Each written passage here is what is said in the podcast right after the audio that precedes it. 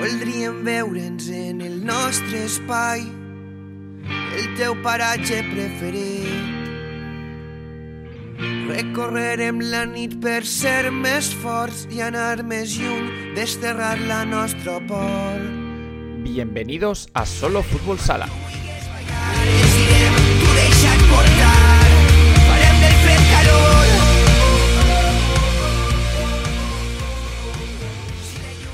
Bienvenidos al noveno programa de esta segunda temporada del programa de radio de Solo Fútbol Sala, un programa en el que hablamos de fútbol sala regional, nacional, eh, valenciano, hablamos de primera división, de segunda, intentamos abarcar todo lo que nos da la vida hacer, así que bienvenidos a este programa de radio que se emite todos los martes a las 8 de la tarde en Radio 7 Valencia en la 95.4 de la FM eh, y posteriormente se emite tanto en podcast, en iVoox, en Spotify, etcétera. Mm, cualquier plataforma de podcast creo que, que se sube, así que podéis encontrarnos fácilmente. Eh, para hablar con nosotros, ya sea por redes sociales, en arroba solofutbolsala bajo en Twitter, arroba solofutbolsala en Instagram o redacción arroba solofutbolsala, el correo electrónico del programa. Cualquier pregunta, cualquier duda, cualquier necesidad de comentarnos eh, cualquier tema, somos muy receptivos a escucharos, así que cualquier cosita que queráis comentarnos, solo tenéis que utilizar este- estos métodos para hablar con nosotros. En esta pequeña introducción quería hablaros de la tercera división. Eh, lo vamos a comentar luego con, con nuestro colab- colaborador habitual de tercera división, Adrián Lupiáñez, pero creo que esta es la tercera división más igualada que recuerdo y por desgracia recuerdo ya muchas. Así que em, igual que otros años hemos hablado mal del nivel que teníamos en, la tercera valenciana, hemos hablado mal del nivel que teníamos en, en el fútbol sala valenciano, creo que este año tenemos que eh, vanagloriarnos, eh, alegrarnos de este gran nivel que estamos, estamos viviendo, de esta gran igualdad. No sé qué ha cambiado de otros años a este, pero lo que sé es que este año está siendo una división muy divertida de, ver, eh, de notar eso, ese, posible sorpresa en cada, en cada resultado, de esperar esa notificación que te llega de la aplicación de federación y no saber muy bien qué resultado estás viendo porque te sorprende cada vez.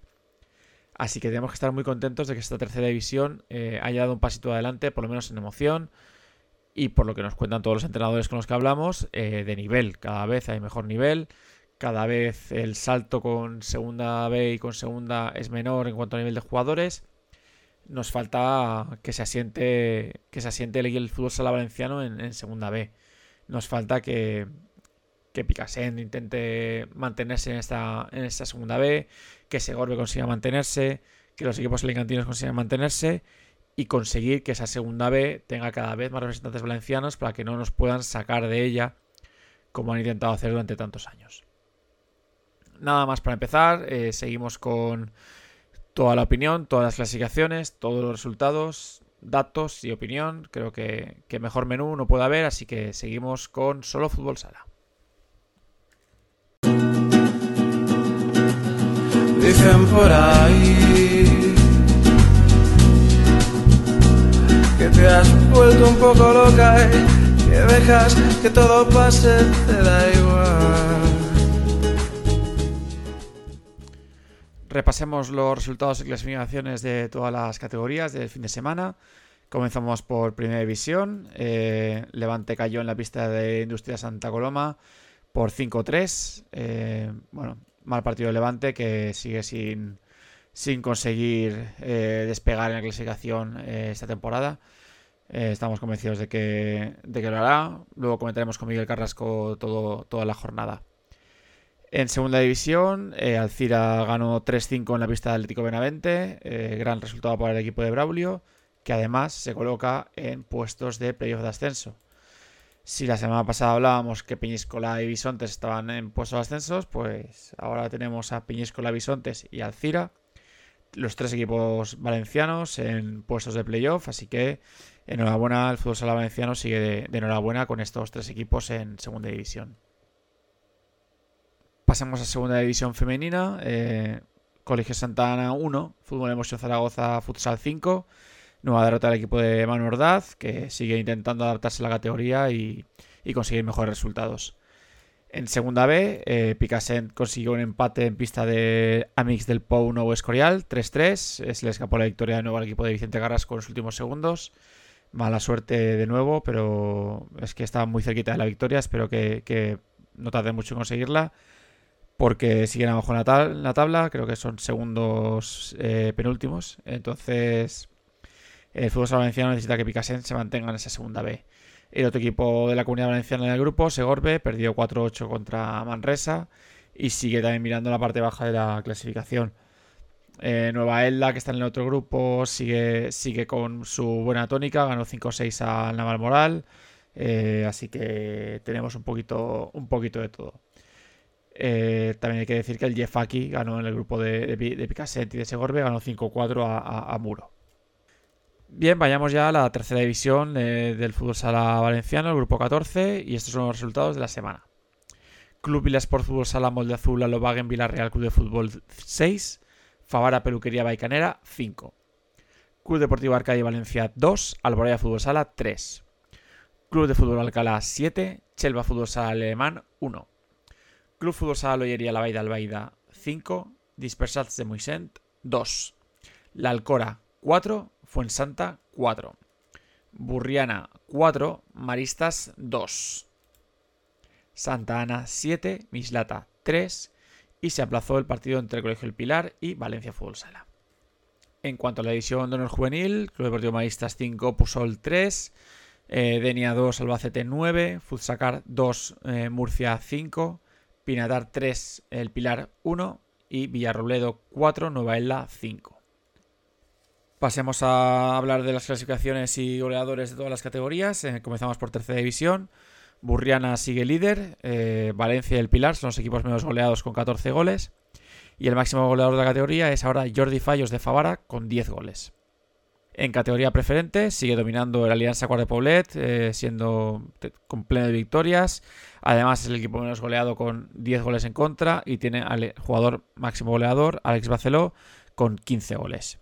Los cuatro equipos que descenderían, o los tres equipos que descenderían y el cuarto que estaría en problemas, son por este orden de, arriba a abajo. Valencia B, Carlet Palets Cortipal, Club Deportivo Algiros y Siete Aguas Alacuas.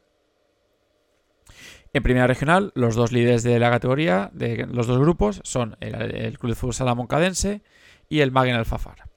El equipo menos goleado es el Agustinos y el máximo goleador Iván Richard de Benaguasil con 20 goles. Los tres líderes de la segunda regional son Inter Tabernes Blanques B, Esclavas y Mislata B. El equipo menos goleado es Esclavas y el jugador máximo goleador es Juan José Zafra de Mislata B con 19 goles. Pasemos a la categoría femenina. En femenino autonómico, líder Alboraya, que también es el equipo menos goleado con 5 goles. Y la jugadora máxima goleadora es Cristina Ortiz de Hispanic Torrent con 9 goles. En la provincial Valenta, los dos líderes de la categoría son Futur Vilamarchant Marmoles Grau y Futsal Barrio del Crist Alianza Cuart Poblet, que también es el equipo menos goleado con 3 goles en contra. La jugadora máxima goleadora, Alba Díaz, de Futur Vilamarchant, con 8 goles. Hasta aquí todos los datos, aquí está aquí los resultados, las clasificaciones. Pasemos con el análisis. Como aquella vez que volvimos y el agua estaba helada y todos los mosquitos. En el lado femenino del programa, eh, hoy mi compañera habitual, Clara Briones, está sin voz, así que me ha dejado con una invitada que ya llevamos un par de semanas intentando hablar con ella, pero por, situaciones de entrenamientos, etcétera, no hemos podido contactar con ella hasta ahora. Ella es Majo Pascual, es jugadora de la Alcira Fútbol Sala en, en, la, en, la, Autonómica Valenta, pero no solo eso, es coordinadora de la base femenina, es entrenadora de, un equipo masculino, me estaba comentando ahora. Así que, Majo, buenas noches, no paras. Buenas noches, ¿qué tal? Encantada de estar aquí con vosotros. Bueno, cuéntanos un poquito cómo es el proyecto del femenino de Alcira, ya no basándonos solo en el primer equipo femenino, sino un poco cómo ha surgido eh, crear esa base, esa parte femenina del club. Vale, pues em, en un principio retomamos el, el equipo senior hace dos años, pero claro, eh, yo ya hablé con, con el presidente y los coordinadores que, que teníamos que ir haciendo equipos de base femeninos porque al final si no creas una base ahí fuerte, el equipo senior te puede, se te puede tambalear. Entonces la, la intención que teníamos era crear esa base femenina para ir nutriendo poco a poco el equipo senior. Y, y, estamos muy contentos con el proyecto porque realmente lo, de momento ha, funciona muy bien, lo estamos consiguiendo. Y, um, y, tenemos ya un equipo compitiendo en la liga infantil cadete juvenil que han juntado tres categorías. Y tenemos otro equipo solo entrenando eh, que no tiene competición porque no hay liga. Y, y tenemos esos, dos equipos ahora en base, fem, en base femenina, Benjamina infantil cadete juvenil. Bueno, yo, que, que, como sabes estoy en un club e intentamos sacar todos los años femenino, para mí es un éxito enorme eh, tener tres equipos. O sea, es, creo que hay pocos equipos de la comunidad que puedan decir, bueno, de la provincia, porque creo que en Alicante hay más, hay más tradición, pero en la provincia hay pocos equipos, que, pocos clubes que puedan decir tenemos tres equipos de, femenino. ¿Cómo conseguís esa fidelización de, las jugadoras al club? Pues la verdad que si te digo que es fácil, eh, no lo es. cuesta mucho, cuesta mucho también este año ha colaborado, colaborado mucho Federación porque hicimos un clinic del cual se apuntaron mínimo cuatro o cinco niñas a, a la base que ya teníamos. Entonces, esto, este tipo de, de iniciativas pues funcionan muy bien y, y, esperemos repetirla dentro, dentro de poco. Al final también es que la, las que se van apuntando están a gusto, invitan amigas, lo van probando, gente que está dudando se apunta las familias van hablando y al final es si tú haces un buen trabajo y las niñas vienen, si lo pasan bien y aparte disfrutan, pues eh, poco a poco va, va, yendo a más. Y simplemente es que ha ido gota a gota, ha ido poco a poco y, y ahora en, en, total tendremos en base unas 20 niñas. Y este fin de semana ha sido el estreno de esta nueva categoría provincial, infantil, cadete juvenil, que que llevamos mucho tiempo demandando, que, que hubiera una competición provincial en que los equipos femeninos pudiesen estar representados. En esta vez, como no hay equipos suficientes, pues han juntado esas tres categorías que, que si lo, lo, lo, hablásemos en chicos creo que sería, sería una locura, pero, pero en chicas tiene que ser así, por desgracia. Pero ¿crees que, que, el futuro está ahí o que tenemos que empezar a separar intentar conseguir esas tres categorías en eh, equipos suficientes para, cada categoría? Pues está claro que, tenemos que ir poco a poco, pero yo desde aquí animaría a todos los clubes que puedan ir formando algún equipillo, eh, el, que puedan, y ir sumando gota a gota, es lo que te digo, poco a poco, porque hay pocos clubes que tengan un equipo de, de base femenina. Ya el año pasado solo pudimos hacer algún amistoso, pero poco a poco yo estoy súper contenta este, esta temporada, las niñas están súper ilusionadas pero claro, mm, al juntar tres categorías te puedes encontrar con equipos mm, que tengan un grupo muy pequeño, que tengan un grupo de muy mayores, eh, resultados muy abultados y claro, al final eso cuesta, cuesta entender que, que, hay que tener paciencia y poco a poco, pero bueno, la, sí que es verdad que empezamos esta andadura, hemos jugado ya la segunda jornada, la primera jornada fue en casa y, y tu, tuvimos una afluencia de público que, que ni el senior, o sea, eh, de verdad que nos quedamos muy, muy sorprendidas.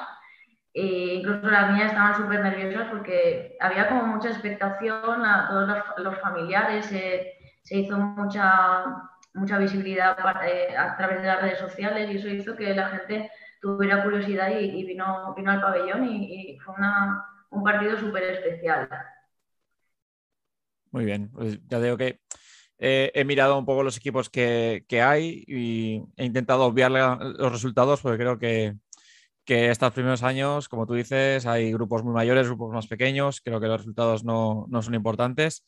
Eh, pero vamos, estoy muy contento de esta iniciativa que, que ya he comentado una vez con, con, algún club que pasa por aquí que llevamos tiempo persiguiendo, que hemos intentado varias veces sacar y que, y que me alegro mucho que, que por fin haya salido y, vamos, yo desde, desde aquí mi granito de arena para que los clubes se animen y, y intenten sacar estos equipos infantil, cadete, juvenil, incluso lo que tú comentabas, el Benjamín Alevín, que yo creo que también sería un paso muy importante que, que las niñas más pequeñas tuviesen una competición para, para ver, ver seguir, poder seguir compitiendo después.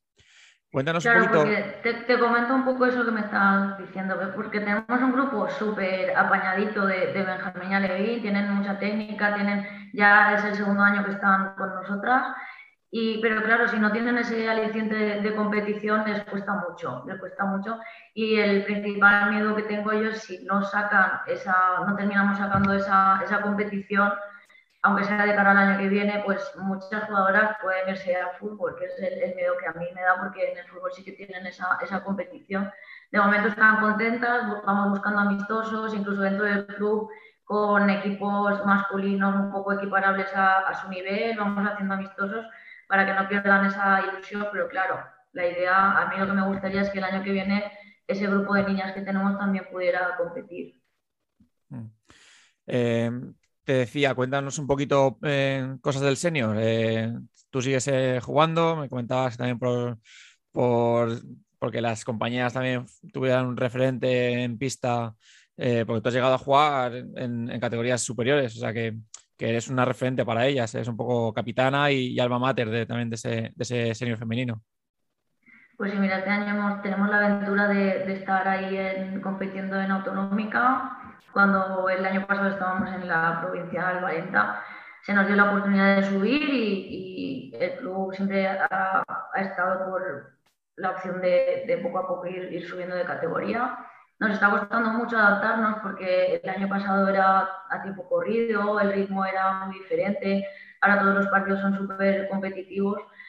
Y, pero nos está gustando, nos está gustando engancharnos a ese ritmo, pero nos está, nos está gustando esa, porque al final el grupo es competitivo y esperamos que, que en esta segunda vuelta pues se nos dé un poquito mejor. Bueno, el próximo fin de semana, si no me equivoco, acaba la primera vuelta. Tenéis partido contra Godella, que, que estáis empatados a, a puntos. Eh, y luego ya la segunda vuelta a, demostrar esa, lo que se ha aprendido en la primera y, a esperar a que los resultados mejoren, pero ya digo que es que en este tipo de categorías no suelo mirar, no suelo mirar la clasificación porque, porque creo que tiene mucho mérito que un equipo que sube de provincial eh, compita en, autonómica y se atreva, porque hay que atreverse a competir en esa competición. Eh, para vosotras que venís de provincial, es una valentía por vuestra parte.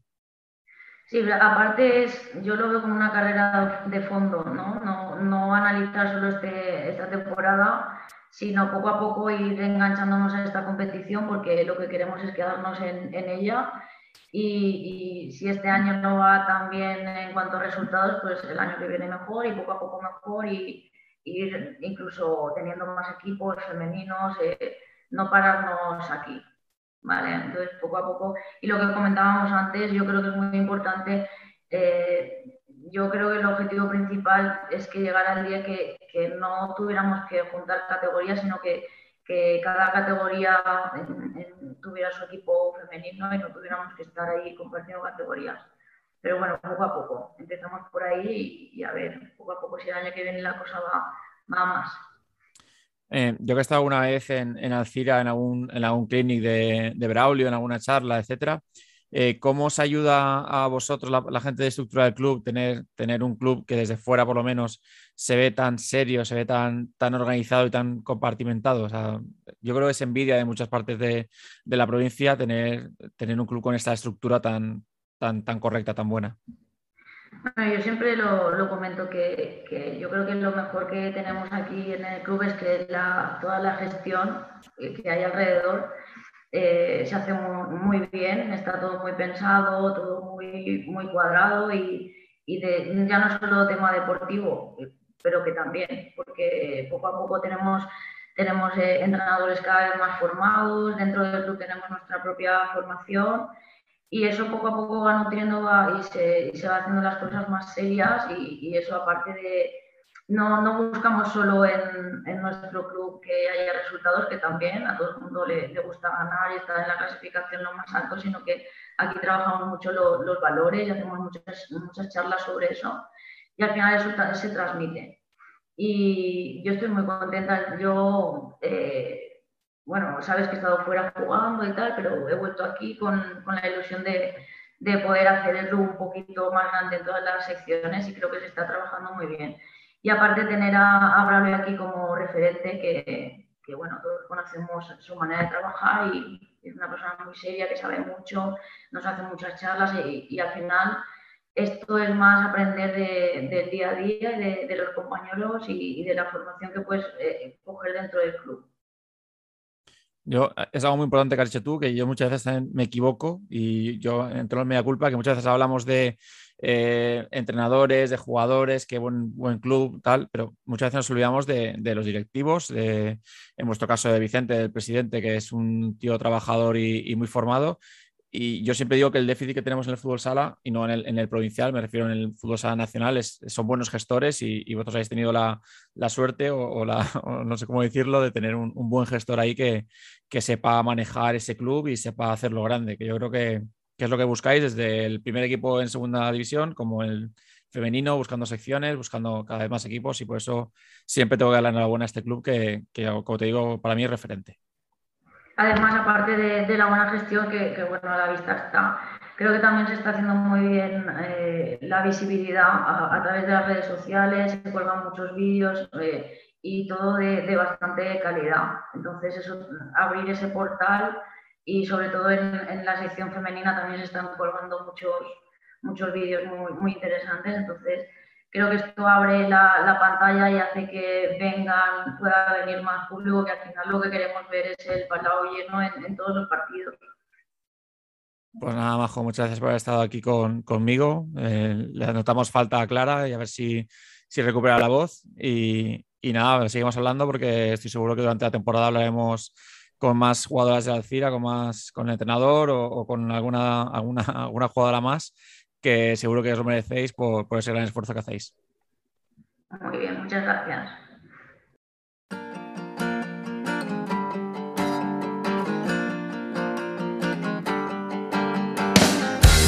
Se me olvida que no me quieres, sobre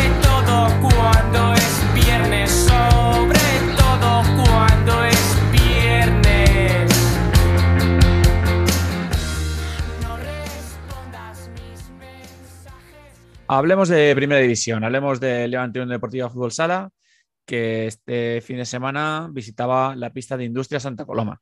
Y para hablar de ese partido tenemos con nosotros, como cada semana, a Miguel Carrasco. Hola Miguel, buenas tardes, noches. Hola Eusebio, ¿qué tal? ¿Cómo, cómo estáis? Pues otra semana para hablar de, de lo que viene siendo normal durante esta temporada. Derrota en Santa Coloma. Eh, Levante tenía el partido más o menos controlado y en los últimos minutos eh, Industrias consiguió remontar hasta el 5-3 definitivo. Eh, yo te digo que no pude ver el partido porque como era por la Liga Sports TV y sinceramente me niego a pagar una aplicación para ver un partido cada tres semanas, entonces no lo vi. no sé si tú te has negado a, pagar la aplicación o la estás pagando, pero pero vamos, yo, yo no vi el partido entero, yo vi, por, trozos. Yo no pago la aplicación, pero he conseguido que me la puedan dar para algunos partidos determinados, para hacer algunas crónicas, con lo cual en este solo, solo lo pude ver, no, no estaba, digamos que a tope para hacer la crónica, pero bueno, aquí vengo yo a comentar un poco las impresiones. Bueno, empezó ganando Industrias con un gol de falta. Que polémico. polémico, que para ti y para mí es falta del jugador que bloquea en barrera. Sí, mm, a ver, a mí me pareció en directo porque ya lo he comentado contigo ahora fuera de, directo, que es una acción eh, que los árbitros deberían haber señalado falta instantáneamente. Un jugador que bloquea a barrera eh, de un libre directo porque fue un gol de estrategia. Eh, un jugador que bloquea barrera sin estar a menos de un metro, o sea, sin estar a más de un metro, perdón, y en movimiento, pues es una acción clara que sí, que, no ha cambiado en el reglamento y que los, los árbitros tenían fresco en, su memoria. Con lo cual, eso, el partido se puso 1-0 para, para los catalanes sin embargo, pues Levante con una acción trenzada entre Ribillos, Pedro Toro y Maxi Restia. Este último consiguió el empate al segundo palo y eh, poco tiempo después llegó el segundo tanto, que fue obra, si no recuerdo mal, de, a ver, no sé si fue, sí, de Restia otra vez. Otra vez Maxi, ¿no? Sí. Hacía doblete eh, y se ponían las cosas un tanto a favor para los de Diego Ríos. Y más aún con el tercer gol que llegó eh, después de a la salida de los vestuarios, a los dos minutos, un contraataque que culminó Galo.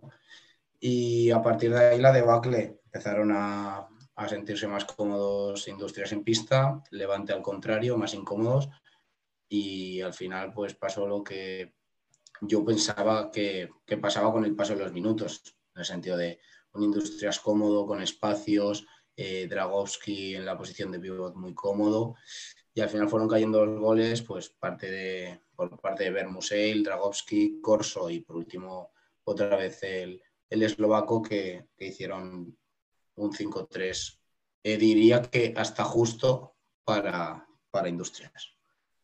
Eh, si, no, si, no, recuerdo mal, frase que nos encanta decir a ti y a mí, eh, el año pasado, en el último minuto, consiguió Levante darle la vuelta al marcador que iba perdiendo o, o, o sacar una victoria que iba empatado.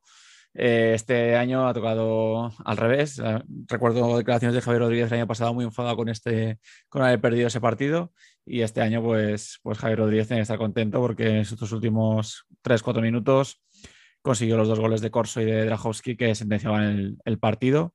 Expulsión de Roger en el último minuto con la amarilla. Y la buena noticia de la vuelta de Pedro Toro a, la titularidad, a, a, la pista. Creo que el Levante va recuperando jugadores y eso es buena noticia. Sí, eh, sí quería comentarte que, por ejemplo, en un tiempo muerto en la segunda parte, en el tiempo muerto que pide Diego con el, con el 3-3, eh, Javi Rodríguez eh, recalca a sus jugadores eh, acciones del año pasado, como por ejemplo que Levante sacó portero jugador para aguantar resultado, finalmente creo que consiguió sacar la victoria. Eh, y además, eh, esto también es el mal del comentarista, te diría, porque los encargados de narrar el, partido mmm, recalcaron en muchas ocasiones que Industrias, con 3-3, había perdido los dos partidos como local 3 a 4 contra Jaén y contra Barça. Bueno, pues no. Pues no. Justamente no, y además era en un, un, partido, pues que esto, como ya comenté, que Industria se, sentí, se sintió más cómodo tanto con balón como sin balón, eh, e incluso desde la portería, que para mí, yo ya lo dejo caer, a mí Borja no me parece eh, un portero de grandes garantías para primera y me sorprende que esté por delante de Mario.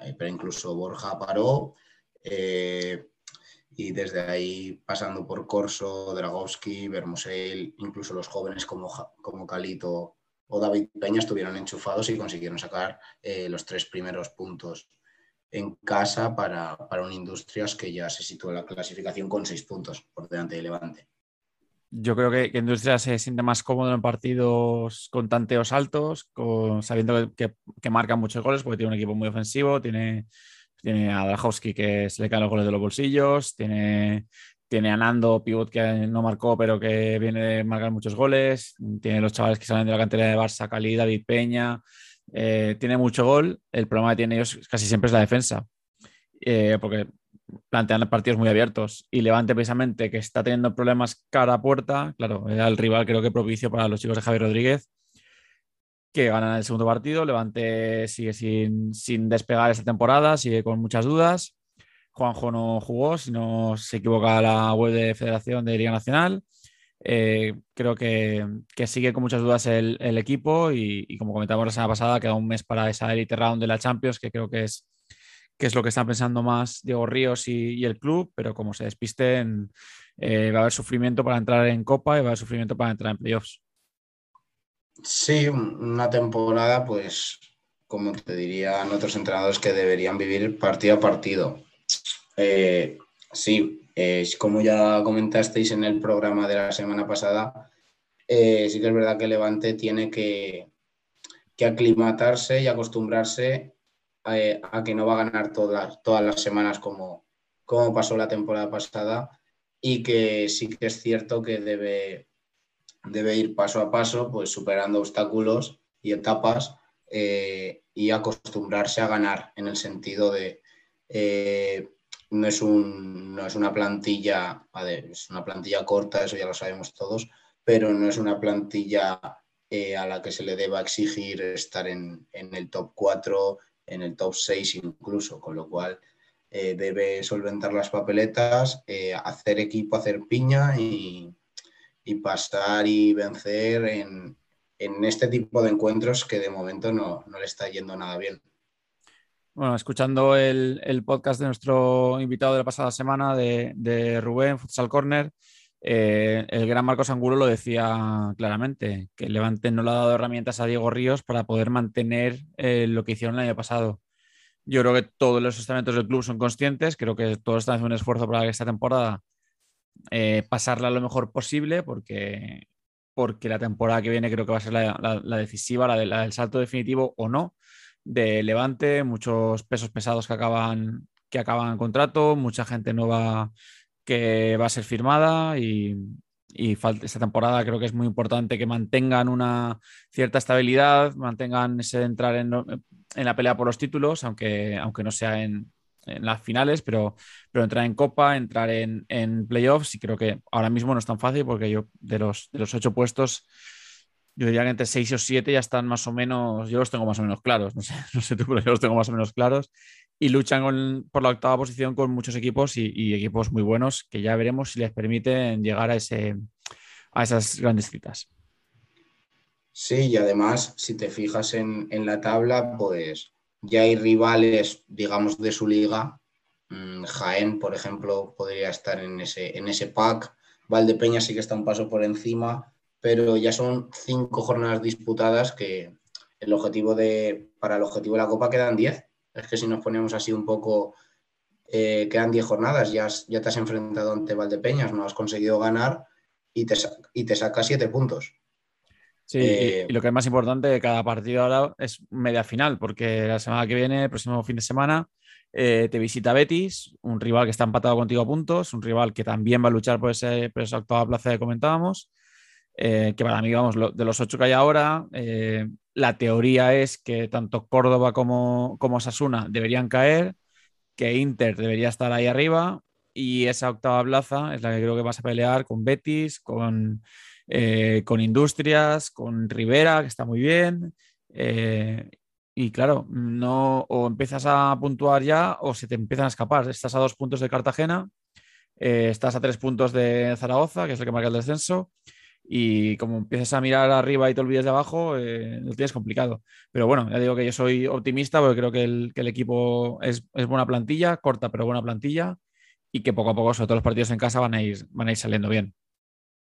Sí, estaba, estoy aquí repasando un poco el tema de, encuentros en liga. A ver, eh, un poco para hacer la comparación respecto a Betis. Eh, Levante ha jugado contra Burela, ha conseguido ganar, ¿vale? Betis, en cambio, juega contra Zaragoza, es el otro que está en zona, en zona roja y también la ha conseguido ganar, eso sí, eh, remontando, me acuerdo yo, un 1-4 con portero jugador, faltando poco tiempo, eh, no sin sufrir, claro está. Luego, el partido que, ha perdido Betis es un partido también, bueno, mentira, los dos partidos que ha perdido Betis los ha perdido fuera de casa, contra Jaén, que sí que fue un duelo más parejo, 2-1 y el partido que seguro que iba a perder, entre comillas seguro siempre, contra Barça 4-1. Eh, eh, en cambio también ha jugado contra Pozo, un punto sacó, al igual que Levante que sacó un punto en Son Mois, pues digamos un tanto sorpresivo. Eh, con lo cual se queda en lo mismo. El calendario sí que es verdad que parece un poco similar, aunque, el aunque Betis se enfrentó a Córdoba y Levante a Cartagena, que en un principio va a estar más alto que Córdoba, en un puesto más alto que Córdoba. Con lo cual es eso, un poco analizar el calendario, ver los partidos de Betis, que siempre ha peleado, a excepción del partido de Barça que pierde 4-1, todos los resultados son empates o victorias o derrotas por un tanto.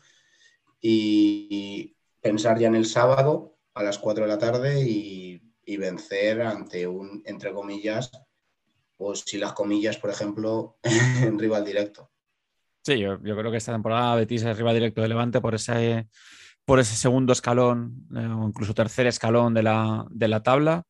Eh, Betis ha hecho fichajes muy buenos, tienen a Lin y a Joselito que, que forman una, una, pareja muy interesante, sobre todo cuando llega el momento del portero jugador, que son dos jugadores que prácticamente no hay que decirles nada, solo soltarles con, con una camisa portero jugador y saber lo que tienen que hacer.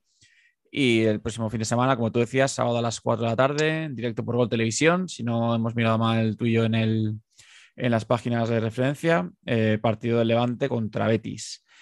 Y la próxima semana creo que hay parón por la selección o va a haber, partidos de selección y esta vez no hay ningún jugador de Levante convocado por Fede Vidal. Marto Ra ha caído de, estas, de, este, de este equipo nacional. Eh, le sustituye el joven Antonio Pérez de Jaén País Interior, así que sin representación de ningún equipo de los equipos valencianos en, en la lista de FD. Eh, te diría que es incluso hasta normal. Eh, eso sí, me sorprende, me sorprende en el sentido de que Tolra iba convocado con la selección incluso cuando no jugaba en, el Pozo el año pasado, pero igual estamos ante una pequeña rejuven, rejuvenización, a ver si me sale la palabra. Algo, algo, eh, hacer joven, vamos a hacer joven a la selección. Hacer joven la selección, porque sí que es verdad que quitas a un, a un jugador veterano, un cierre veterano y metes frescura con Antonio. También eh, ha entrado Catela y la otra sorpresa que ha entrado no me, no me, no me acuerdo muy Esteban, Que, que, vuelve después de su completamente injusta no convocatoria para, para el Mundial. Vuelve Esteban y, Cecilio, que vuelve también. Y vuelve Sergio Lozano, que Sergio Lozano vuelve, vuelve por fin. Eh, nos alegramos mucho por, por Sergio, seas del Barça, seas de, de Inter o seas de Pozo, yo creo que la entereza que ha demostrado Sergio después de tanta lesión tan grave y su forma de volver cada vez que, ha tenido que volver, creo que es un ejemplo para, todos los chavales. Y hay que ponerles como mete la pierna cada partido, eh, sabiendo que se la ha roto eh, las dos varias veces. Yo creo que es un ejemplo para, todos los chavales que, que empiezan y es un referente para, para todos. Menos hablar de Sergio Ramos y más hablar de Sergio Lozano, Miguel. Sí, a ver, sí que es verdad que a mí, no, bueno, a mí cuando... ¿Ya vas a dejar a Sergio Lozano? Ah, a mí, bien que me había quedado el speech. A mí, a mí hay momentos y salidas que no, no me acaban de convencer, pero claro, igual es fruto de la tensión del partido. No podido hablar con él fuera de la pista y estoy seguro de que si si hablara con él, pues acabaríamos entendiéndonos y me, daría, una masterclass. es un tío encantador, ya te digo que he hablado un par de veces con él y es un tío encantador. Y es un tío muy querido y para ser un jugador del Barça, que sabes que siempre pues, los del Barça y los que no son del Barça. Eh, para ser un jugador del Barça, encima madrileño, capitán, eh, muy querido por tanta gente, es porque es un buen tío. Ya te lo digo yo, que, que la vez que he hablado con él, es que también hablar con jugadores de fútbol sala es muy sencillo y, enseguida demuestran lo cercanos que son. Y como que está muy cercano, eso sí que es verdad, que el tema flipado, como dicen algunos narradores de baloncesto, que hay algunos jugadores que son unos flipados, o sea, Sergio, Sergio no tiene pinta, interactúa mucho por Twitter, accede mucho hablar con, otros podcasts, eh, entrevistas, etcétera, con lo cual yo hablaba un poco del tema dentro de la pista. Como nunca, o sea, como siempre ha jugado en contra de alguno de los equipos a los que ha apoyado, pues igual era. El jugador que nunca quieres tener enfrente, pero cuando lo tienes al lado dices qué bien, qué bien que juegue en la selección española y qué mal que juegue, que juegue en el Barça. Bueno, eh, sobre la lista, lo que tú decías, Antonio Pérez, que creo que es un jugador que destacó mucho en el Europeo Sub-19 de hace, de hace tres años en, Letonia. Es un jugador que estaba llamado a, ser sucesor de, algún cierre de la selección. Le ha tocado a Tolra, aunque yo creo que, que Fede debería haberse pensado el tema de Ortiz, porque claro, Ortiz ya. Bueno, Fede supongo que cree, y con, razón, que puede llegar al europeo de, los Países Bajos de, enero. Pero bueno, hay que tener en cuenta que hemos pasado el Mundial hace un par de meses, pero que en dos mesecitos eh, otra competición importante de selecciones llega el europeo de Países Bajos, el europeo que perdimos hace unos años con Portugal y que hay que intentar recuperar. Sí, pero a mí en la posición de cierre, pues aparte de Ortiz, Raya me sorprende. Se lo ha ganado, se lo ha ganado, eso sí. Raya es el típico cierre que tienes que tener para secar al pivot del otro equipo. Creo que es el cierre de pelearte con el pivot, con el pivot grandote.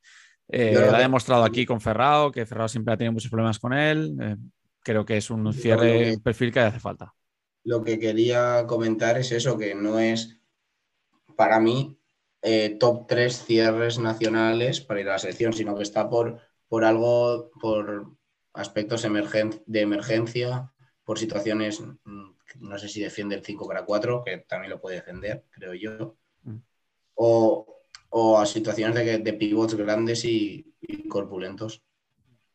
Bueno, tenemos ahí la mala, el mal recuerdo del gol en primera puerta de, la eliminación de España en el último mundial, que vamos, por supuesto no es culpa de, él, pero, el, pie es suyo, así que, que, a ver si se resarce con una, una, buena, una buena presencia en estos dos partidos contra Ucrania amistosos.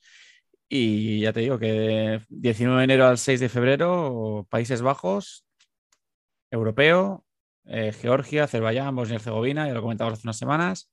A ver si España puede, puede dar esa victoria otra vez a, la afición, que, nos hace falta una alegría.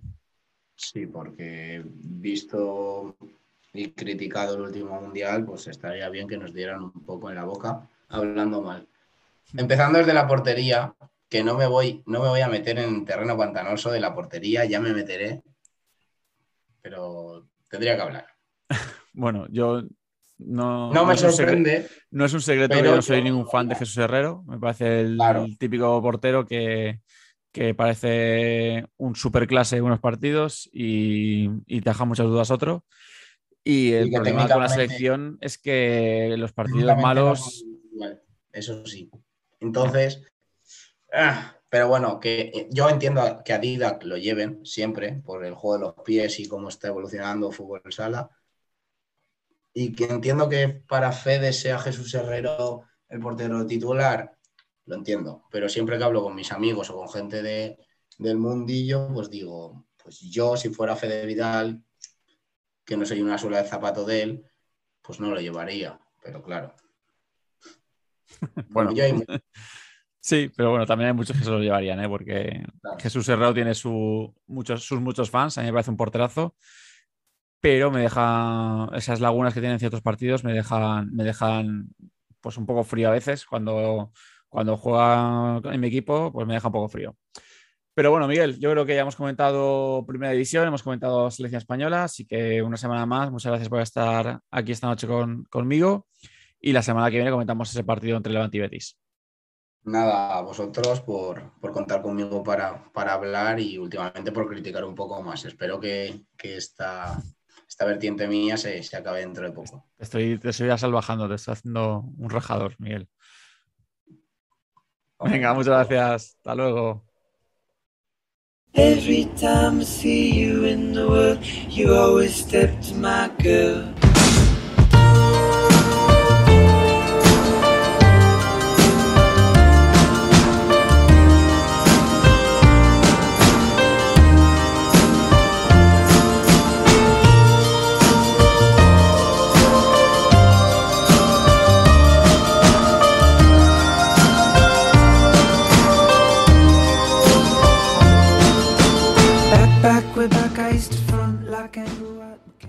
Para hablar de tercera división, como siempre tenemos eh, Adrián Lupiáñez, que, es nuestro colaborador de la categoría. Hola Adri. Buenas. Y como todas las semanas, buscamos un protagonista de la jornada, buscamos un protagonista de la tercera división. Van pasando entrenadores por, por el programa y hoy se estrena esta temporada, que repite la temporada pasada, eh, con nosotros, Damián Castells, del Club Deportivo Santa Ana. Hola, buenas eh, tardes, noches, Damián. Hola, muy buenas. Digo tardes porque es cuando se emite y noches que es cuando se graba. ¿Has visto? Yo estoy en todo. Bueno, hoy victoria contra Mislata, partido eh, complicadillo, como, como, todos los de la categoría. ¿Cómo, ¿Cómo, estás viviendo esta categoría tan, tan loca que estamos este año? Bueno, pues la verdad que primero, por respecto al partido de hoy, muy contento, eh, sobre todo por el resultado y por la segunda parte. Y luego, por la categoría, un poco lo que han comentado todos los compañeros que han pasado antes. Eh, mucha igualdad, todo muy complicado. Eh, y la verdad que eh, se viene un año durillo, durillo y largo para todos, la verdad. Adri, tú que has estado hoy en el partido, cuéntanos un poco cómo, cómo, ha sido, cómo ha sido la situación del partido. Bueno, pues eh, justamente en el principio del partido empezó ganando el Mislata. En minuto uno, gol de este Bellopis, un gran balón largo, eh, recibe el segundo palo y consigue encajar el primer gol. Voy a comentarlo muy rápido porque voy a detallar muchas cosas. Es increíble cómo fue este partido porque inesperado. Por, cierto, ya no hacemos más lotería. Eh, hago inciso, Eusebio. Yo por eso no apuesto, porque no, no, acierto nunca. Yo me callo. Yo tampoco, tranquilo. Yo tampoco. Bueno, pues inmediatamente Borja Sai consigue el empate para el Santana. Y ya casi al final de la, de la primera parte, Nacho Gómez consigue marcar el gol al Mislata. Eh, luego, empezando la segunda parte, eh, este Bellopis amplía el marcador para el Mislata, eh, lo que hace que se veía venir ya que Mislata conseguía ya la victoria, estrenarse ya en tercera división, después del que año pasado hubiese quedado cuarto clasificado, o sea, ya no se esperaba más. Pero a partir de aquí llegó el show de goles del Club Deportivo Santana, como voy a comentar ahora. Juan García hace el 2-3 y el punto de inflexión ya es un golazo de falta de Rubén Martínez. Eh, un gol a la, escuadra perfecta y que también es una estrategia quitando el marcaje en el segundo palo preciso para que justamente Rubén la marque en esa precisa escuadra. Increíble. Luego llegó Pedro Muñoz a nueve minutos del final, Nacho, Nacho Moragués a los seis minutos del final y Pedro Muñoz a los cinco minutos del final. Y luego ya eh, un acto de frustración ya de, de Mislata. Eh, salió sin, con el portero jugador, en el saque de puerta y Fran Pérez aprovecha una fuerte salida eh, de presión para, para, poder encajar el 7-3 final. Como, veo, como vemos, un partido bastante raro. La primera parte se veía muy claro Mislata superior, luego la segunda remató eh, de una manera increíble con más, más, de cinco goles en 12 minutos, o sea, una barbaridad. O sea, se, también hay que destacar que hubo un correcalles tremendo por, digamos, los nervios de Milata, ¿no? que no elabora su, posesión, su posesión de balón como sabe hacerlo bien, porque tiene buenos jugadores. Bueno, la, la intrahistoria del programa es que, aunque no lo sepáis, nosotros nos estamos viendo en vídeo ahora mismo. Y mientras comentaba Adri el, el partido, Damián se sonreía, Damián asentía, o sea que, que más o menos eh, seguía un poco el partido, no sé si en su cabeza, siguiendo un poco el guion de lo que había sido. Eh, un partido loco, un partido de muchas alternativas. Eh, un partido que es difícil manejarse. Sí, bueno, yo creo que Adri ha hecho muy bien. es, una parte para cada uno. Nosotros, eh, la verdad que mm, nada contentos con la primera parte. Hemos hecho una muy mala entrada de partido. Eh, una falta de actitud y una falta de, falta de querer ganar el partido. La verdad que nosotros, si pecamos de algo, es, eh, no es de eso. Y la verdad que pues, bastante gustado. Luego, en parte, pues hemos podido sacar el partido que se nos había complicado y la verdad que muy contento por los jugadores y por su trabajo, pero también mucho que mejorar porque lo de la primera parte, no, Santana, eh, el equipo que somos, no podemos permitirnos eso, la verdad. Eh, te quiero hacer una pregunta. Eh, ¿Qué le estabas diciendo a, a, tus compañeros precisamente del vestuario? Se escuchaba un, un estruendo tremendo al final de la primera parte pues la verdad que pues, mm, estaban bastante frustrados, bastante enfadados con los jugadores porque obviamente eh, entrenamos mucho, hemos trabajado, eh, por ejemplo, el, el 1-2 es un gol de Nacho Estrategia que la, tenemos eh, por el scouting más que trabajada, sabemos que casi todo o volea o segundo palo era para Nacho, luego mi zona 3 y mi zona 4 no han defendido bien, pues, pues con las que tenemos trabajadas y conocemos a este equipo bastante, que no habían salido y luego la entrada de partido, los, tú lo has visto los primeros 10 minutos, nos, nos no es, de Santana, ¿sabes? Que es lo, que os he comentado. Somos un equipo que va desde el minuto 1 hasta el 40 eh, a, muerte y luego pues no, no, veía a mi equipo reflejado y quería dar lógicamente un toque de atención. Ha salido esta vez bien, otra vez es mal, pero sí estaba, estaba bastante, bastante, bastante, mosqueado, la verdad. Eh, ¿Cómo has visto a Mislata, Damián? Que creo que es la sorpresa negativa de la temporada, está siendo está haciendo mis latas. La semana pasada hablábamos con David Gaspar, eh, nos decía que él estaba convencido que, que, el equipo iba a salir de la, de la parte baja, eh, pero la verdad es que ya llevamos eh, con estas son siete jornadas y sigue estando, sigue estando con problemas. Yo a Mislata lo, lo, veo bien, su modelo de juego es claro, un 3-1, un defensa individual fuerte, lo he visto reflejado en un equipo trabajado y lógicamente también hay que ver que Mislata ha jugado contra de los, los digamos 6-7 jornadas contra 6-7 equipos que están arriba empata Burriana, empata Levante, nosotros hoy, eh, contra Fuensanta y te contra Moisés y de que también ha jugado contra los equipos de arriba y yo creo que es un gran equipo, un gran entrenador y seguro que, esto lo, lo, revierten, segurísimo, vamos. Eh, como hemos visto, eh, la clasificación, a raíz de esta victoria, eh, Santana avanzó cinco puestos y actualmente está en segundo puesto. ¿Tú qué te pones de objetivo para esta temporada? Dado que ahora mismo estás en, posición alta, pero hay que ver que está muy ajustado esta liga.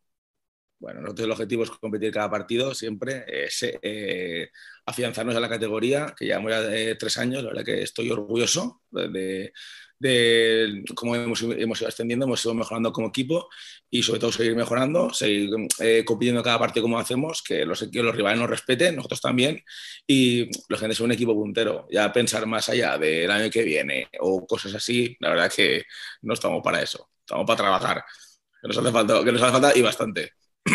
Hombre, con lo que está la categoría, la verdad es que en dos semanas te ves arriba que te, que te ves abajo, porque pues ya te digo que yo te estaba buscando la clasificación, que la tengo que verte en la pantalla de mi lado, y empecé a, buscar por el 7 y he dicho, ¿dónde está, dónde está Santana? Empezó a subir, y he dicho, segunda posición, claro, Sertivo estaba ahí la semana pasada, esta semana eh, segundos, que son cinco puestos de, de una atacada que, que, que, me parece en una categoría tan igualada, es que está pasando cada semana muy igualado. La semana pasada estábamos del tercero al séptimo que éramos nosotros eh, en empatados a puntos. Esta semana pues, ha habido resultados, nos han favorecido, hemos escalado, pero bueno, esto es semana a semana.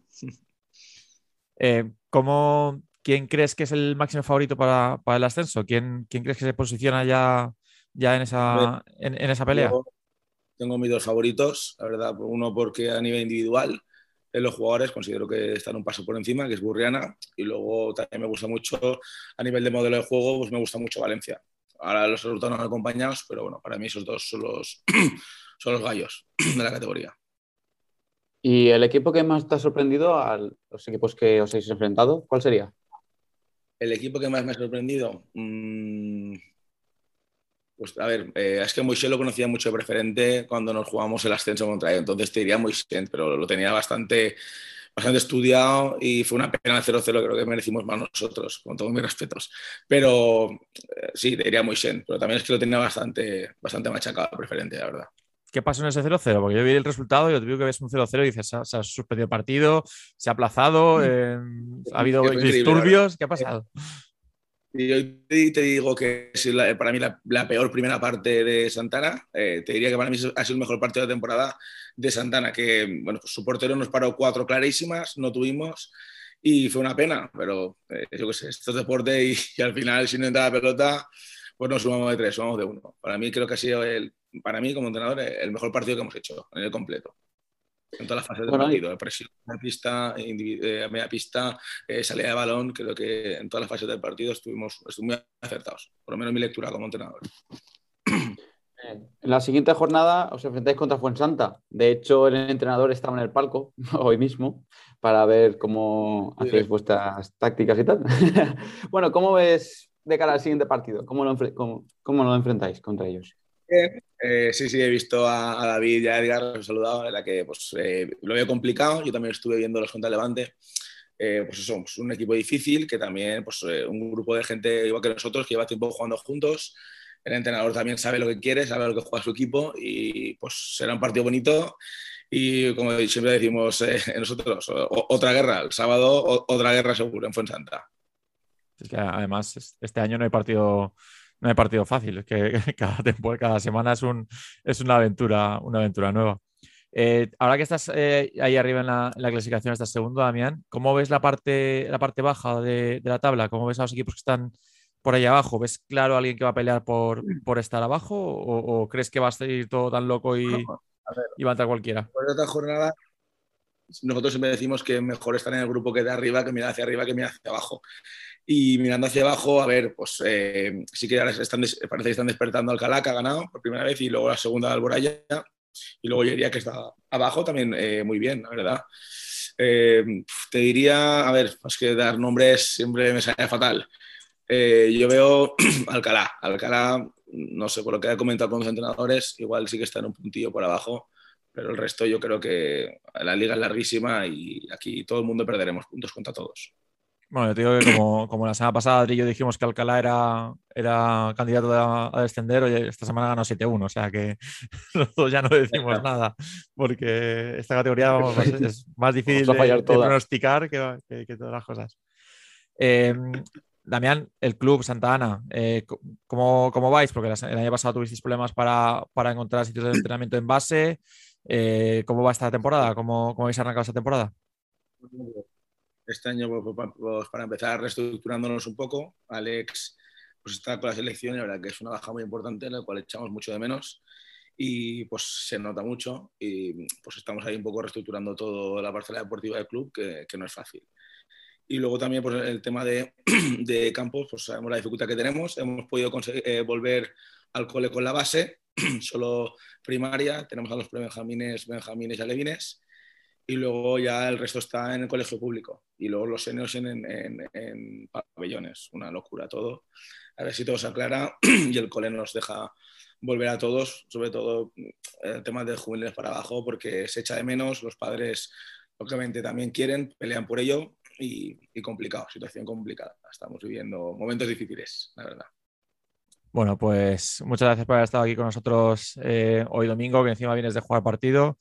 Ya vemos que la, la boda tienes cascada como, como buen entrenador que grita mucho en, la- en los, en los partidos.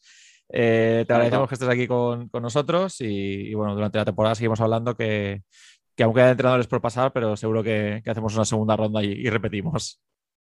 Nada, Seguro. por vuestro trabajo, por el fútbol sala, por la tercera y un placer estar con vosotros.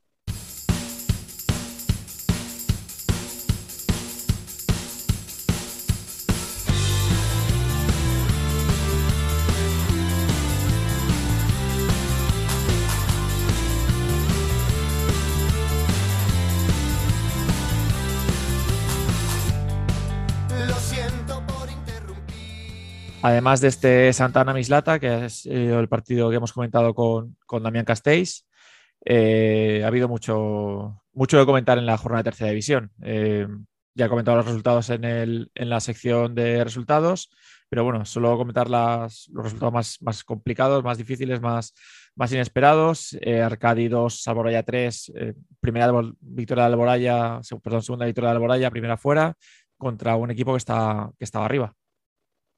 Sí, sí, evidentemente. Arcadi, que la semana pasada había ganado al Valencia con un contundente 1-2. Eh, Alboraya, que resurge, empieza a resurgir de sus cenizas y consigue ganar el equipo de Cristian Cortés, que, que a saber cómo, cómo va a transcurrir ese partido. Luego vemos que Alcalá eh, consigue su primera victoria, un 7-1 contundente contra Chelva. Un Chelva que iba con, con tres juveniles y pero bueno, hemos visto que no ha sido posible poder intentar reducir el resultado. Y luego otro resultado más llamativo es el Alcora Fuensanta.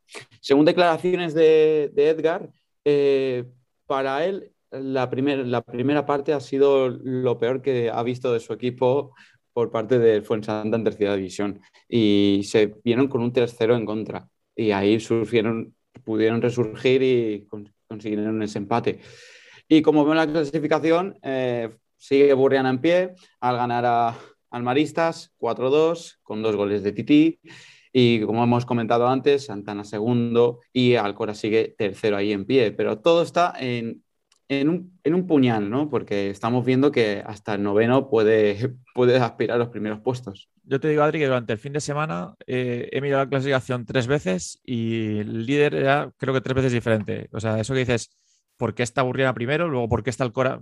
Durante la, la jornada, Alcora estaba líder y de repente ahora está otra vez Burriana. O sea, esta, esta categoría está preciosa, está, está muy bonita. Eh, Está es- para no hacer la lotería. no, no, eso desde luego, vamos. Eh, y el partido que no hemos comentado, pero bueno, lo has comentado tú, Burriana 4, Maristas 2. Eh, creo que los dos favoritos de muchos de los entrenadores que han pasado por aquí eran, se enfrentaron esta semana. Burriana consigue la victoria, sigue siendo, si no recuerdo mal, el único equipo invicto de la, de la categoría. Eh, Y un resultado que no hemos comentado, pero que también cabe destacar, es eh, Loyería 5, Moisén 2. Moisés estaba séptimo en la clasificación, creo que sigue en esa, en esa, en esa posición. Ollería estaba en la parte baja, consigue otra victoria el equipo de, de Vicente Calafat. Así que otra victoria más, otra sorpresa más. Eso consideramos sorpresa esta, pero bueno, digamos que por clasificación eh, debería, podemos hablar de sorpresa. Pero nos reafirmamos en la, en, la, en la, sensación de que cualquiera puede ganar a cualquiera en la categoría. Eh, Chelva ha palmado esta semana contra Alcalá. Eh, como tú dices, ha ido con juveniles. Chelva tiene una cosa buena y una cosa mala. La cosa buena es que ha construido un equipo en tercera con, con gente de la casa y eso hay que valorarlo. Eh, lo malo es que cuando la gente de la casa se lesiona, mm, pues tiene que tirar de, sus juveniles o de, su equipo B. Bueno, eh, le damos todo el mérito del mundo a, este club que, estando ahí separado de, la urbe de Valencia, eh, ha construido un equipo en tercera y, vamos, se tiene que dar todo el mérito que, se merecen.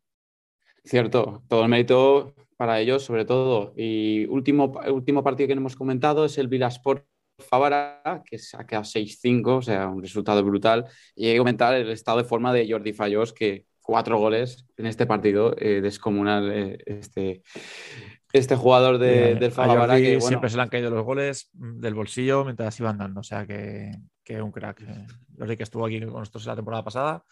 A ver si, si le hacemos repetir esta semana, este, esta temporada, que, que no hemos hablado con nadie de Favara aún, así que que vamos, tenemos que hablar con alguien de Favara, con alguien de Alboraya, con alguien de Chelva. Eh, sí, nos queda mucha gente con la que hablar, así que pasarán todos por aquí. Espero que, pasen todos por aquí y que, y que, podamos comentar las circunstancias de cada club y de cada equipo.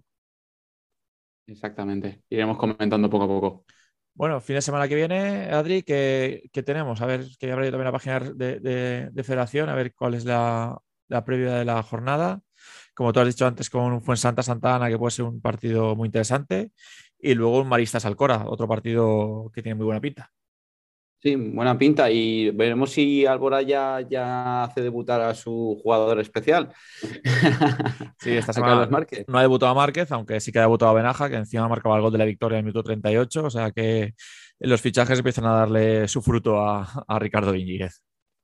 Poco a poco irán seguramente escalando fondo y ya veremos si salen de ahí de los puestos de descenso. Alboraya, que ahora mismo con esos nuevos, con esos nuevos integrantes ya veremos si pueden conseguir salir del descenso. Bueno, por ahora creo que están cuartos por la cola, eh, que con el tema este del descenso en, cascada hay que tener, hay que tener peligro, pero, pero bueno, eh, es que están todos los equipos metidos. Es que, es que yo creo que hasta el, hasta el octavo noveno pueden ascender y hasta el octavo noveno pueden mirar para abajo. O sea que, que está todo muy divertido. Bueno, Adri, muchas gracias. La semana que viene seguimos hablando y, a ver qué nos depara la próxima jornada, qué sorpresas nos depara y, esperemos que siga tan bonita como, como hasta ahora la categoría. Seguro, está todo en puñal y ya veremos. Todo, cualquier cosa es una sorpresa. Un abrazo. Venga, hasta luego.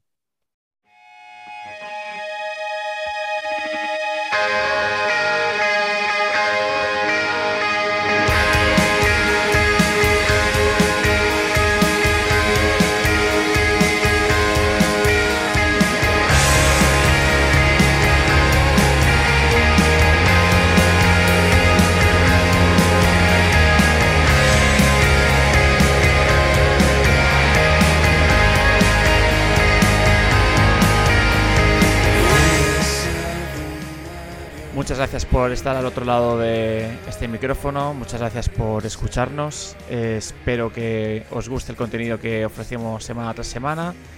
Y si no, pues, pues comentadlo sin ningún problema, que estoy abierto a escuchar vuestras opiniones, a intentar dar una vuelta de tuerca a lo que hacemos en el programa. Pero yo creo que es una manera de informar, que todo el mundo entienda y sepa lo que hay alrededor del fútbol sala que conozcamos lo que hay más cerca, porque muchas veces hablas con jugadores y dices, yo no he visto en mi vida un partido de fútbol sala que no sea que no haya jugado yo, así que yo creo que vale la pena que, que hagamos, hagamos futsal, hagamos eh, comunidad, que nos hace falta, que crezcamos, que consigamos mejores pabellones, que consigamos mejores instalaciones, que consigamos más jugadores, jugadoras, como hemos hablado con, con Damián y con, y con Majo hoy. Eh, así que esto es solo fútbol sala, una manera de entender fútbol sala diferente, una manera de entender fútbol sala particular que espero que se transmita semana tras semana, que, lo entendáis y que, y, que, y que entre todos hagamos un mejor deporte, hagamos un mejor fútbol sala. Muchas gracias y nos vemos el próximo martes en Solo Fútbol Sala.